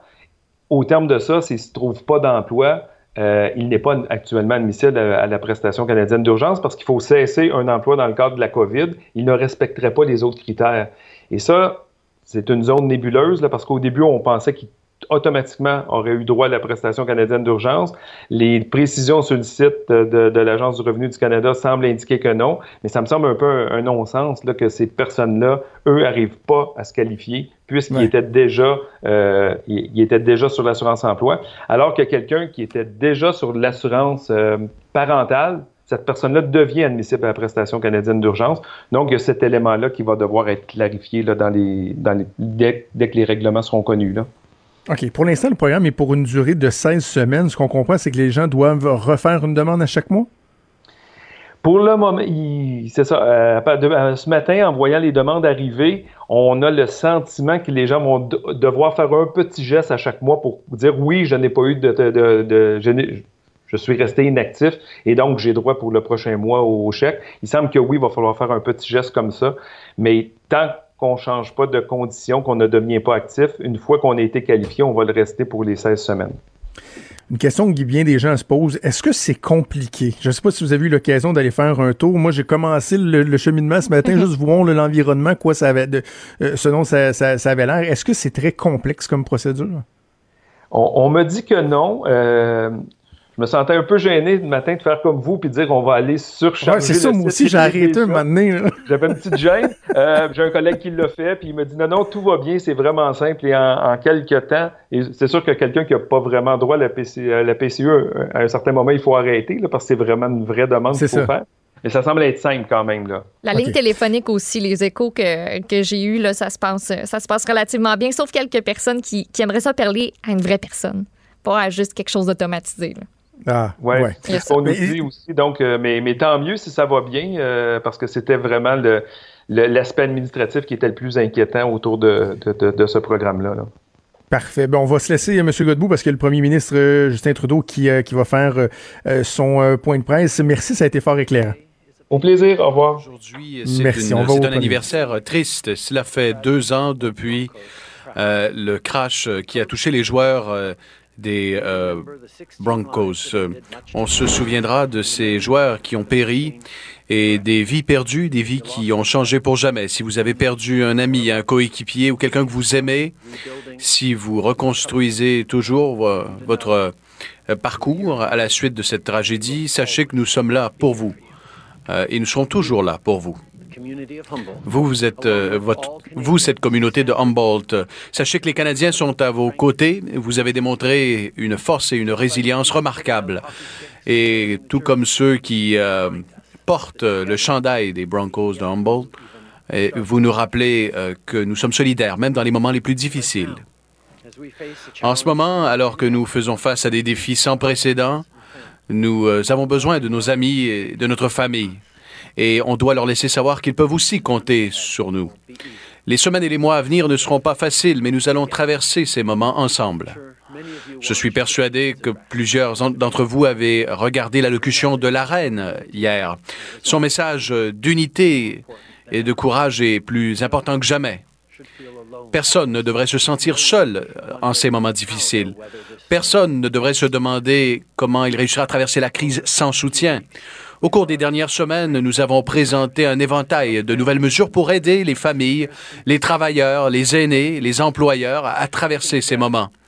Pris ensemble, euh, nous avons déployé les plus importantes mesures économiques de notre vie, ce qui va aider des millions de personnes. Cela inclut euh, la prestation canadienne d'urgence euh, si vous avez perdu votre emploi. Si vous vous occupez de quelqu'un de malade, si vous avez été mis à pied ou encore vivez avec un handicap, la prestation est là pour vous. Cette prestation est désormais disponible à compter d'aujourd'hui. Si vous êtes né en janvier, février ou en mars, vous pouvez aller sur le site web du Canada au canada.ca et en faire la demande en ligne. Et si vous ne pouvez pas le faire en ligne, ne vous inquiétez pas. Appelez le 1-800-959-2019. Étant donné que le programme a été ouvert aujourd'hui, plus de 200 000 personnes ont déjà euh, rempli leur demande avec succès. Et pour tous les autres, vous pourrez le faire euh, plus tard cette semaine, dépendamment de votre mois de naissance. On sait que vous aviez besoin de soutien le plus rapidement possible. On doit s'assurer que le système fonctionne pour tous. Si vous utilisez le dépôt direct, vous allez recevoir l'argent trois à cinq jours plus tard, après votre demande. Cette prestation euh, est vraiment destinée à tous les Canadiens qui en ont besoin et des milliers de Canadiens vont la recevoir cette semaine. Certaines personnes ne se qualifient pas pour l'instant et ces gens-là, on a besoin de les aider.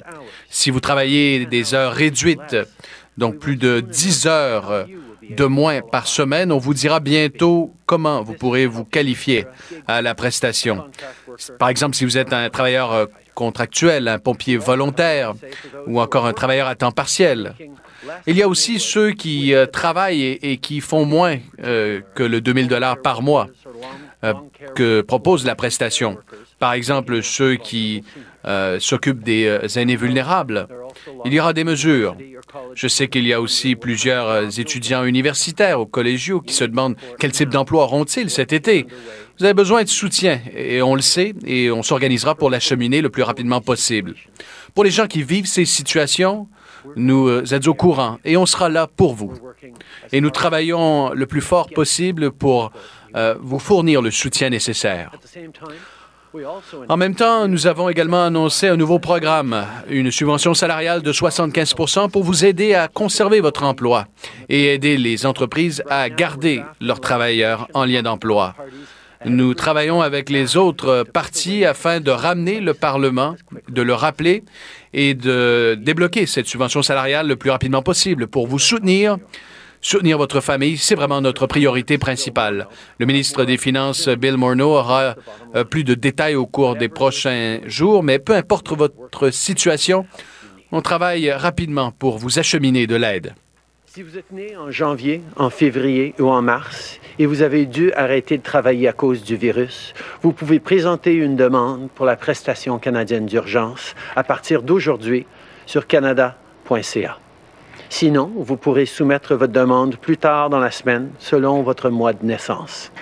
Vous êtes nombreux à avoir besoin d'aide rapidement et on doit s'assurer que le système fonctionne pour tout le monde. Si vous optez pour le dépôt direct, ça devrait prendre trois à cinq jours pour recevoir un premier paiement.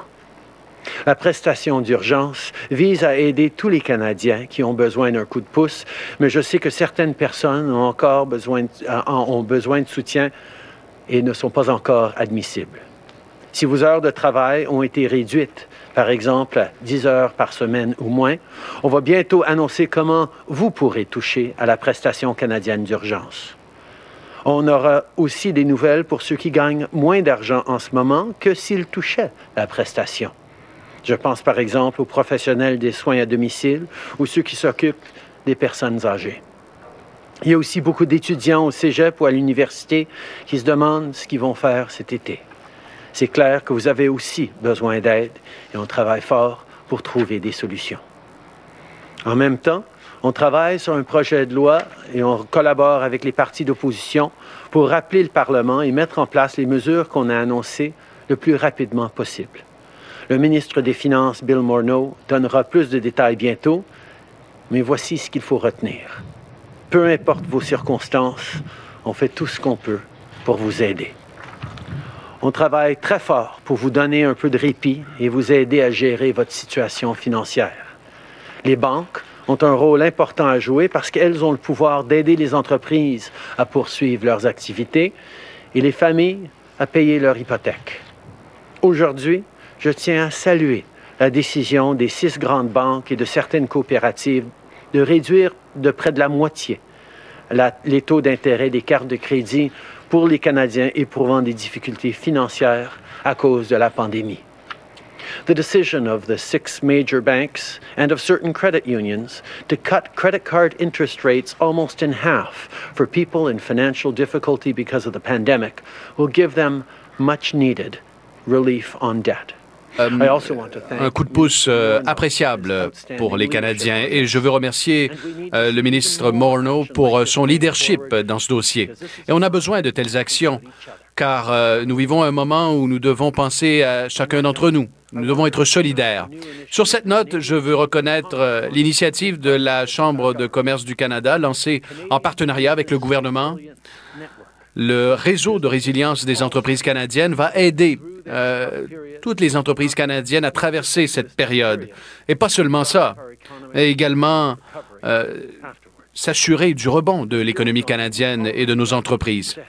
Cela permettra d'aider les propriétaires d'entreprises. Nous avons un plan en trois étapes qui soutient les employeurs avec des garanties de prêt, tout en protégeant les emplois avec la subvention salariale, en aidant ceux qui ont perdu leur emploi avec la prestation canadienne d'urgence. Nous sommes là pour vous. Et pour traverser ces moments et garder nos proches et nos travailleurs de la santé en sécurité, tous les Canadiens doivent faire leur part. Et, rappelez-vous, vous êtes en train de participer euh, à, la façon dont le pays va s'en sortir. Restez à la maison si vous voulez aider les gens vulnérables et nos travailleurs de la santé. Parce que les gens qui doivent continuer d'aller travailler, les infirmières, les médecins, les ambulanciers, les techniciens de laboratoire, les concierges, les camionneurs et les travailleurs agricoles, entre autres, font plus que leur part. Ils font des sacrifices pour permettre au reste de la population de rester chez eux. La meilleure façon de les remercier, c'est de continuer à suivre les directives des experts en santé. C'est comme ça qu'on peut tous protéger notre santé et la leur. Merci d'être des nôtres aujourd'hui. Merci beaucoup, Monsieur le Premier ministre. On va maintenant passer à la période de questions en commençant par le téléphone. Modérateur, c'est à vous. Thank you. Merci. The first question, Alex Ballingal, Toronto Star. Line is open. Good morning, Prime Minister. Bonjour, Monsieur le Premier ministre. Le Premier ministre de l'Ontario euh, a indiqué ce matin que euh, le gouvernement ontarien manquerait d'équipements médicaux au cours, euh, après euh, la prochaine semaine, la question que je veux vous poser, dépendamment de la pénurie en Ontario et de, du comportement des Américains, là, euh, qu'entendez-vous faire? Nous travaillons de façon très étroite avec les provinces afin de calculer les besoins et de les identifier en ce qui a trait à l'approvisionnement des équipements médicaux et également en ce qui a trait à l'aide qui est nécessaire dans les euh, systèmes de santé partout au pays. J'ai une euh, discussion productive et positive avec l'administration américaine. Je mets l'accent euh, sur le fait que les équipements médicaux sont nécessaires et on doit continuer de permettre aux entreprises de faire des échanges commerciaux car c'est dans notre intérêt collectif. Le ministre Champagne a eu une très bonne discussion ce matin avec le secrétaire Pompeo aux États-Unis et on s'attend à ce que ces euh, livraisons parviennent au Canada. Depuis le début, nous travaillons euh, avec les premiers ministres des provinces euh, pour s'assurer qu'ils ont assez d'équipements pour protéger leurs travailleurs dans le système de santé. On est très conscient euh, des, euh, des, des inquiétudes que les gens ont euh, dans, de ne pas en avoir assez dans les jours ou les semaines à venir. C'est pour ça qu'on est en train de travailler très, très fort pour en recevoir euh, d'à travers le monde et aussi euh, pour commencer à en produire ici au Canada. Euh, je peux souligner que nous, continuons d'avoir des conversations extrêmement productives euh, avec les Américains, dont le ministre Champagne avec le secrétaire Pompeo ce matin, euh, et nous nous attendons à ce que ces produits soient livrés. Follow-up question? Have you, uh, I I guess just to repeat that question uh, on. Je vais répéter ma question. Est-ce qu'il y a eu des livraisons qui ont été stoppées, des livraisons que vous attendiez? Avez-vous obtenu aussi des, euh, des garanties de la part de l'administration américaine que ces livraisons arriveraient au Canada? Il y a des discussions, comme je l'ai dit, en cours et on s'attend à ce que les livraisons arrivent au Canada. Prochaine question. Merci. Next question, Jim Bronskill, the Canadian Press. Line is open. Good morning. Uh, we're wondering if you can update us on. Uh, Est-ce que vous pourriez, euh, Monsieur le Premier ministre, euh, nous mettre à jour sur euh, le respect du confinement chez les gens qui doivent le respecter? Est-ce qu'il y a des, euh, euh, des nouvelles sur euh, les, les chiffres? Anyone returning to Canada, Quiconque revient au Canada euh, doit absolument se, se confiner et respecter les- la loi. Donc, depuis l'aéroport, se rendre à la maison et y rester pendant 14 jours. Alors, les autorités de la santé publique s'assurent d'effectuer un suivi pour des gens particulièrement à risque ou des cas qui posent certains défis. Nous sommes confiants que les Canadiens de partout au pays vont obéir à cette directive et vont faire tout en leur pouvoir afin de euh, se garder en sécurité et garder en sécurité leurs proches. Is there any sense beyond the, the normal quarantine procedures whether the Je souhaite la bienvenue aux, aux gens qui se joignent à nous sur les ondes de TVA, conférence de presse en cours du premier ministre, M. Trudeau. Y a-t-il des gens qui ont été forcés de se placer en, en- en confinement dans des centres ou ailleurs? Depuis le début, il y a un nombre important de mesures que nous avons déployées.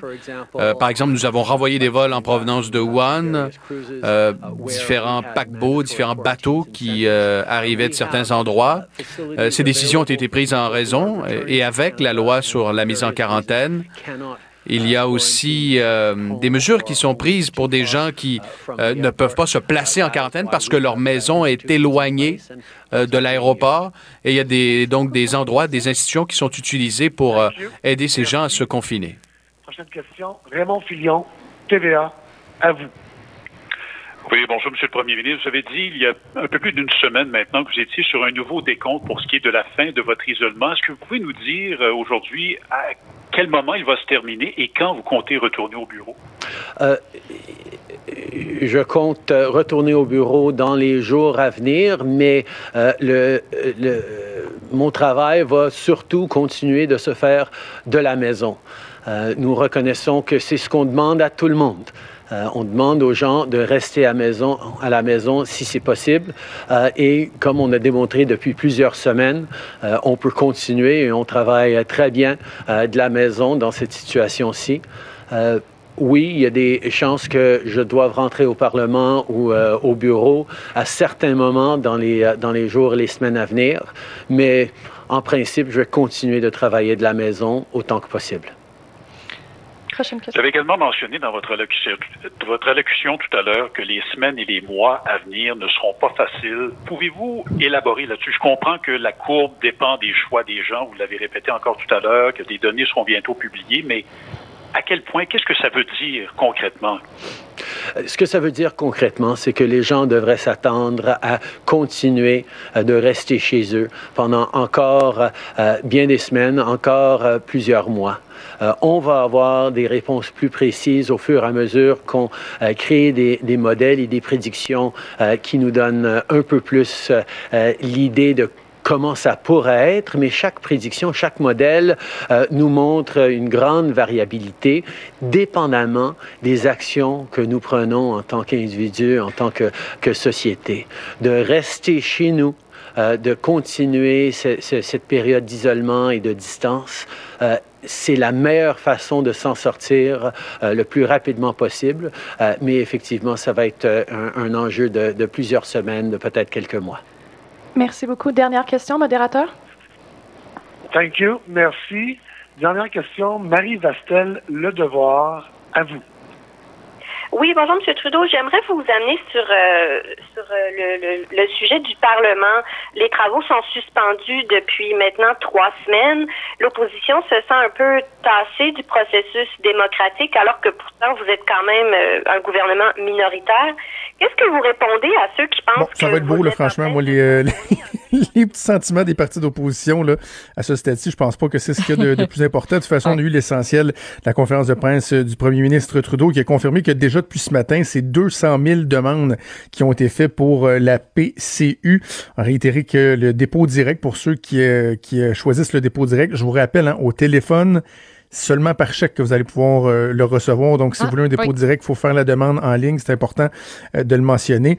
Euh, et là, bon, la nouvelle du jour, j'ai envie de dire, c'est que le premier Trudeau, sans donner les détails, a dit qu'il était conscient qu'il fallait aider les autres. hein. Avec Luc Godbout, on a parlé des oubliés. Alors, Justin Trudeau a dit, on est conscient qu'il y en a qui sont un peu oubliés derrière ça. Par exemple, ceux qui voient leurs heures diminuer de plus de 10 heures par semaine, euh, qui ont, en fait, qui ont 10 heures de moins, au moins par semaine dans leur travail, parce que bon, des commerces qui roulent moins, on est obligé de couper les heures, etc. Il a dit, il va y avoir des mesures pour, euh, pour ces gens-là bientôt. Donc, tous ceux qui semblent qui ont été oubliés, là, on a l'impression que le gouvernement veut quand même apporter certaines mesures, même sensibilité aussi que le gouvernement du Québec par rapport à ceux qui travaillent, qui continuent de travailler, mais qui eux font pas 2000 pièces par mois. Puis qui se disent, euh, ouais, là, attends, là, tu c'est- plus payant pour moi de m'en aller chez nous, de m'asseoir sur mon steak, puis de, de récolter le chèque? Euh, donc, euh, il y, a, y a ça qui a été euh, mentionné. Bon, on a parlé des, euh, des six grandes banques qui ont accepté de diminuer de moitié les taux d'intérêt pour euh, les personnes qui sont en difficulté financière. C'est important de le mentionner parce que ça s'applique pas à tout le monde, là, tu sais. Non, c'est Tout le monde a encore une job, euh, ça. ça va être quand même 20% qu'on va payer sur, euh, sur nos cartes de crédit. Sinon, ben, dans les questions, il a dit qu'il continuait de travailler très fort avec les États-Unis. Je suis plus capable d'entendre ça. Euh, mais en même temps, tu sais, on en parlait aussi avec Emmanuel, le défi est important avec un, un- un personnage comme Donald Trump. Tu veux pas... Et on sait que par le passé, Justin Trudeau a déjà poké la bête, si on veut, là, Ouais, de façon ça- involontaire. Ça tente pas de le faire trop souvent. Exactement, exactement. Mais il reste que quand un journaliste euh, lui demande très clairement est-ce qu'il y a des commandes qui ont été arrêtées, qui devaient s'en venir au Canada et qui ont été arrêtées, et est-ce que vous avez des garanties de la part des États-Unis? Ben, c'est un bruit de criquet, là. C'est une espèce de vide abyssal. On comprend qu'il n'y a, y a rien de réglé. Puis sinon, ben, dans ce qui a été abordé euh, par euh, notre collègue Raymond Fignon de TVA par rapport à l'isolement du premier ministre qui se poursuit, même si euh, la, la période de, quatre- de, de 14 jours était passée, ben, il a dit qu'on devrait s'attendre à le revoir revenir au travail. Ben, au travail, il travaille, je veux dire, mais sur les lieux de, de son travail, au bureau, si on veut, euh, dans les prochains jours. Mais de façon générale, il veut le plus possible rester à la maison parce qu'il premier il se dit moi je dis aux gens de rester à la maison fait que je vais toujours bien essayer de donner l'exemple. Et mais moi je m'excuse mais non. Je, je pense Non. que les Canadiens et Canadiennes sont capables d'accepter le fait que le premier ministre du pays Il faut s'il faut qu'il- qu'il soit ouais. au bureau pour être encore plus efficace qu'il aille au bureau. I don't care Oui, oui, je comprends. Vas-y. Puis, tu sais, c'est un peu comme François Legault, lui, est au bureau. Il a des fonctions importantes. Il n'est pas en télétravail non plus à partir de, de chez lui. Tu sais, si on veut, euh, si on veut Exact. comparer, est-ce qu'ils ont peur que, que Justin Trudeau l'attrape d'une quelconque façon? Tu sais, il a déjà été euh, ben, ben proche de l'avoir. On s'entend que Ouais, plus proche ça. que ça, euh, c'est c'est un peu difficile. là, mais... Alors bref, il dit que de temps à autre, il va retourner au bureau lorsque ce sera nécessaire, par exemple, lorsque le Parlement va être rappelé. Puis je termine en vous disant que, questionné à savoir combien de temps la situation actuelle pourrait durer, le premier ministre du Canada a quand même dit encore bien des semaines ou encore plusieurs mois.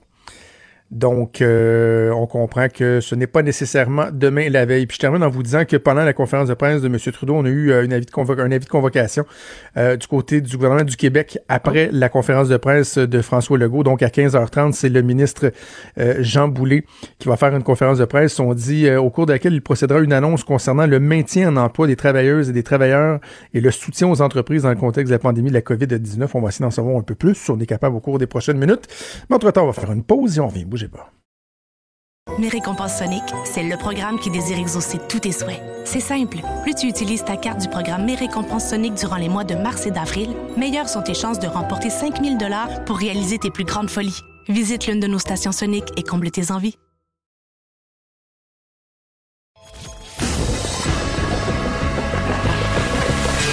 Franchement dit.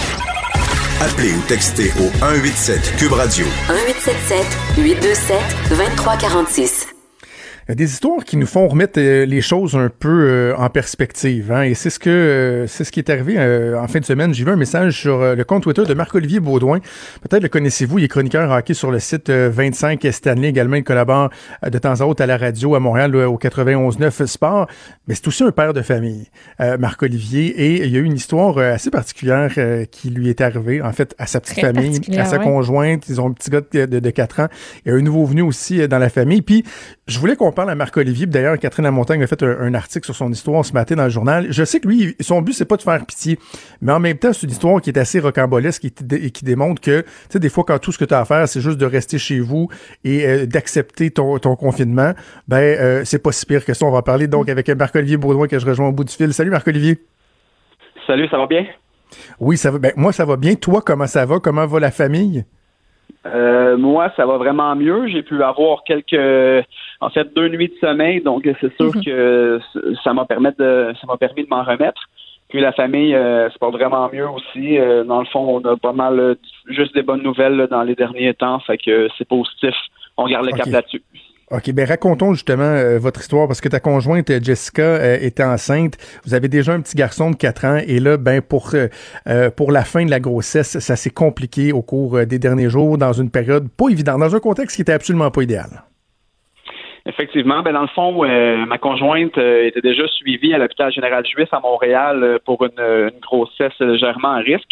Puis quand on est allé faire notre suivi hebdomadaire euh, mardi, euh, mardi le 24 mars, je crois, euh, dans le fond, on lui a dit qu'elle devait rester là puis être surveillée parce que dans le fond, il y avait une incompatibilité sanguine entre elle et le bébé. Ça faisait en sorte que le bébé pouvait avoir une anémie plus sévère euh, éventuellement. Donc, euh, vu qu'elle était rendue à 33 semaines, ils ont dit on va attendre à lundi prochain, 34 semaines, puis on va faire une césarienne pour le sortir tout de suite, pour le traiter à l'extérieur au lieu de faire des transfusions intra-utérines, dans le fond.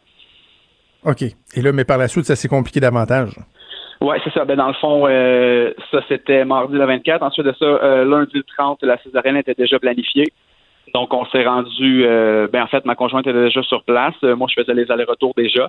Puis euh, là, lundi, on s'est rendu en salle césarienne comme prévu. Puis au moment, dans le fond, où notre petit garçon a été sorti de son ventre, ben, dans le fond, elle a fait un embolie de liquide amniotique, ce qui a provoqué un arrêt cardiaque chez elle. Donc voilà. Donc moi, c'est ça. J'étais en train de de lui tenir la main, évidemment, parce que c'était l'accouchement. Puis euh, là, dans le fond, elle, m'a regardé et elle m'a dit euh, ben, ça va vraiment pas. Puis là, j'ai vu dans le fond, c'est comme ses, ses yeux roulés à l'envers, puis son bras s'est raidi. Le bras que je, que je lui tenais, dans le fond, s'est raidi, puis il a donné un coup sur euh, le drap qui nous empêche de voir le travail des chirurgiens, dans le fond, pendant la, la césarienne. Pas les chirurgiens, mais les docteurs pendant la césarienne. Fait que ça m'a comme en même temps, en une fraction de seconde, j'ai vu ça, puis j'ai vu aussi le drap qui s'est levé, donc comme tout le sang qui se dégageait de ça.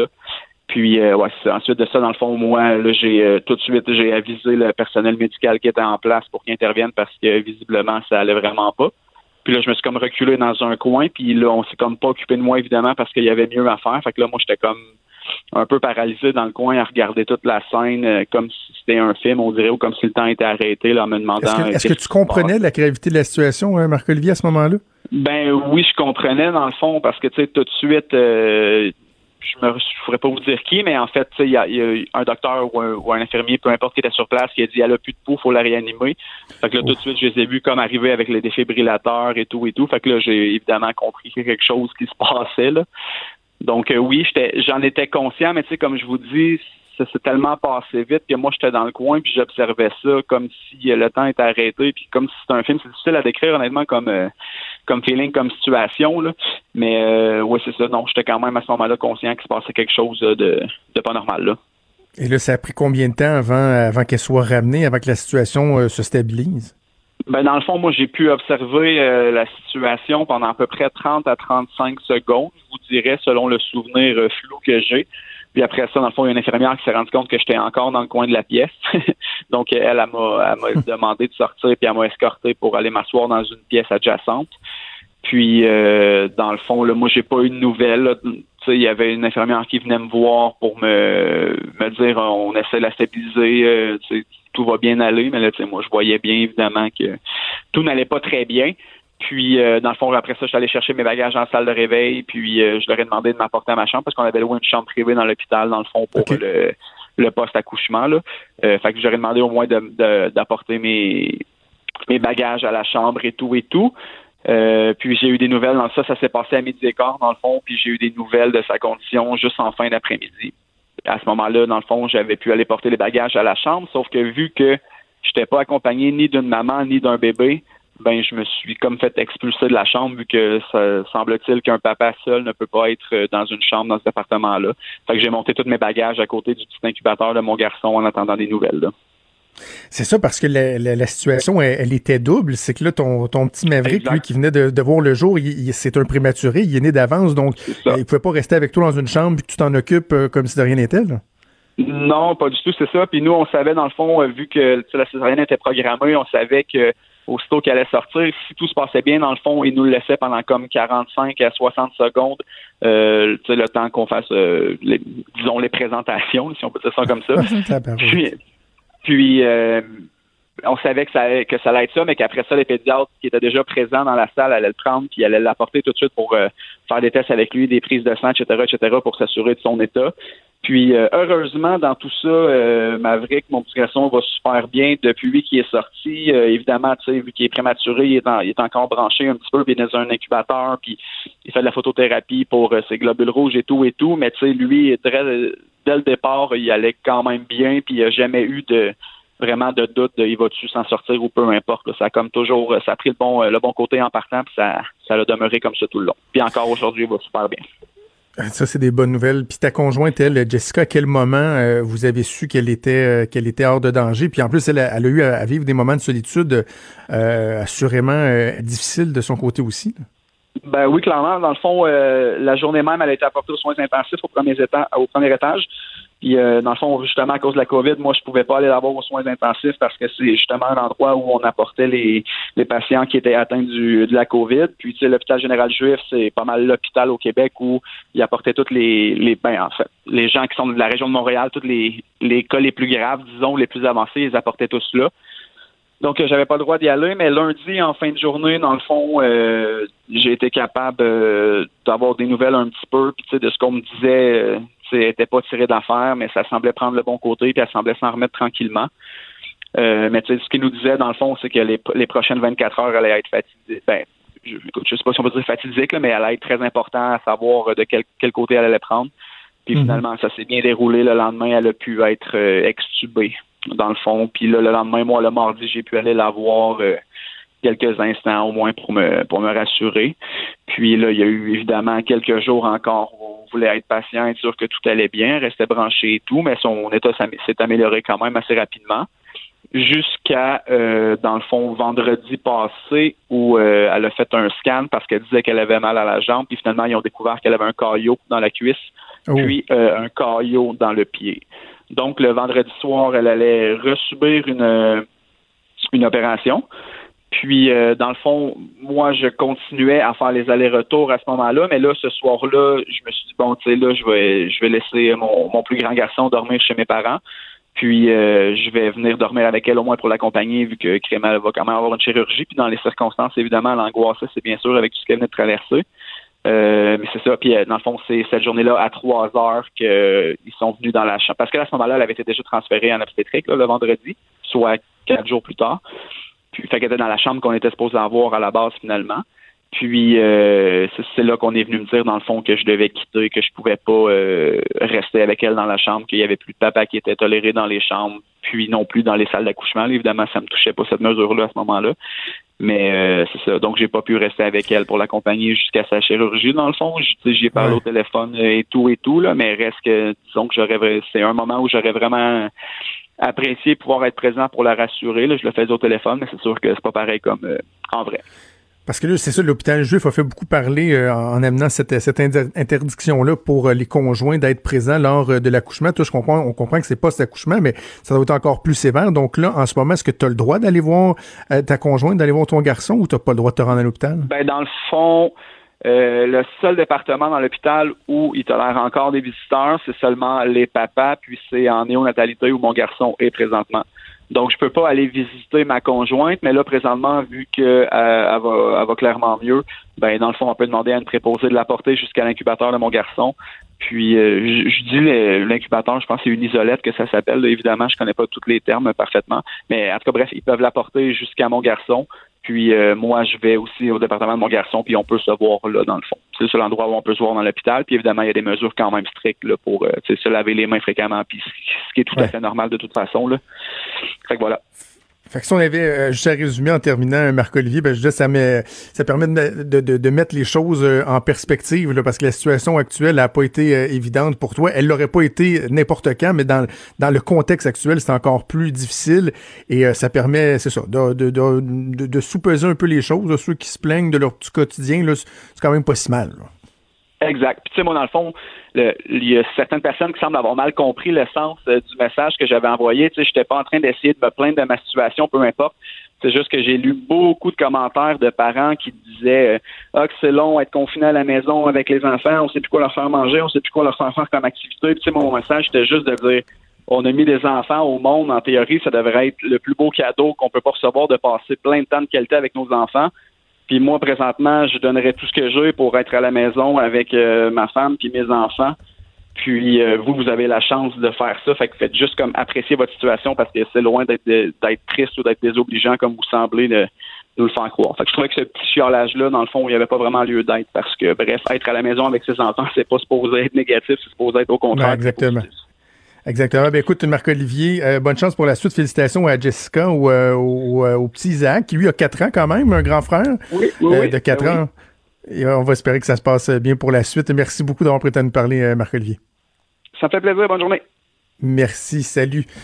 Quand même, euh, c'est le fun parce que c'est une histoire qui se finit bien, Maude, mais euh, mon Oui, Dieu ça n'a pas été évident, surtout dans le, le, le, le- contexte actuel. Donc, c'est l'histoire de, de Marc-Olivier euh, Baudouin, de, de sa petite famille. Peut-être juste un mot pour vous dire avant qu'on se quitte que j'ai eu un peu d'informations concernant l'annonce qui va avoir lieu à 15h30 par le gouvernement du Québec. J'imagine que le premier Legault, euh, comme il a l'habitude de le faire, va donner euh, les grandes lignes. Mais on me dit euh, qu'il s'agit d'un programme pour encourager les employeurs, les entrepreneurs à profiter du ralentissement pour augmenter les compétences de leurs employés.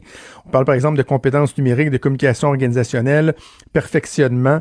Euh, bon, on me dit, bon, le but, c'est d'optimiser le fonctionnement des entreprises. Pour quand on va recommencer? Ça ressemble à ce que je disais il y a deux semaines euh, lorsqu'on parlait au, euh, à Charles Milliard. Là, je parlais de l'an- l'ancien Ouais. programme, le programme serré soutien aux entreprises à risque de ralentissement économique qui avait été mis en place à l'époque pour aider les entreprises euh, à garder leurs employés, puis tant qu'à les garder puis à les payer, ben à optimiser leurs compétences, leur formation. Donc, euh, ça va être un programme, je pense, qui va être bienvenu. Alors voilà, c'est déjà tout le temps qu'on avait. Merci à Monde. Ça me fait plaisir de te, de retrouver, demain, content ben de te revoir en santé. Oui. Un gros merci à Achille Lemoyne à la mise en onde, à Mathieu Boulay et à Frédéric Mocoll à la recherche. Je vous souhaite une excellente journée. C'est Sophie Durocher qui s'en vient. On vous reparle demain à 10h. Salut.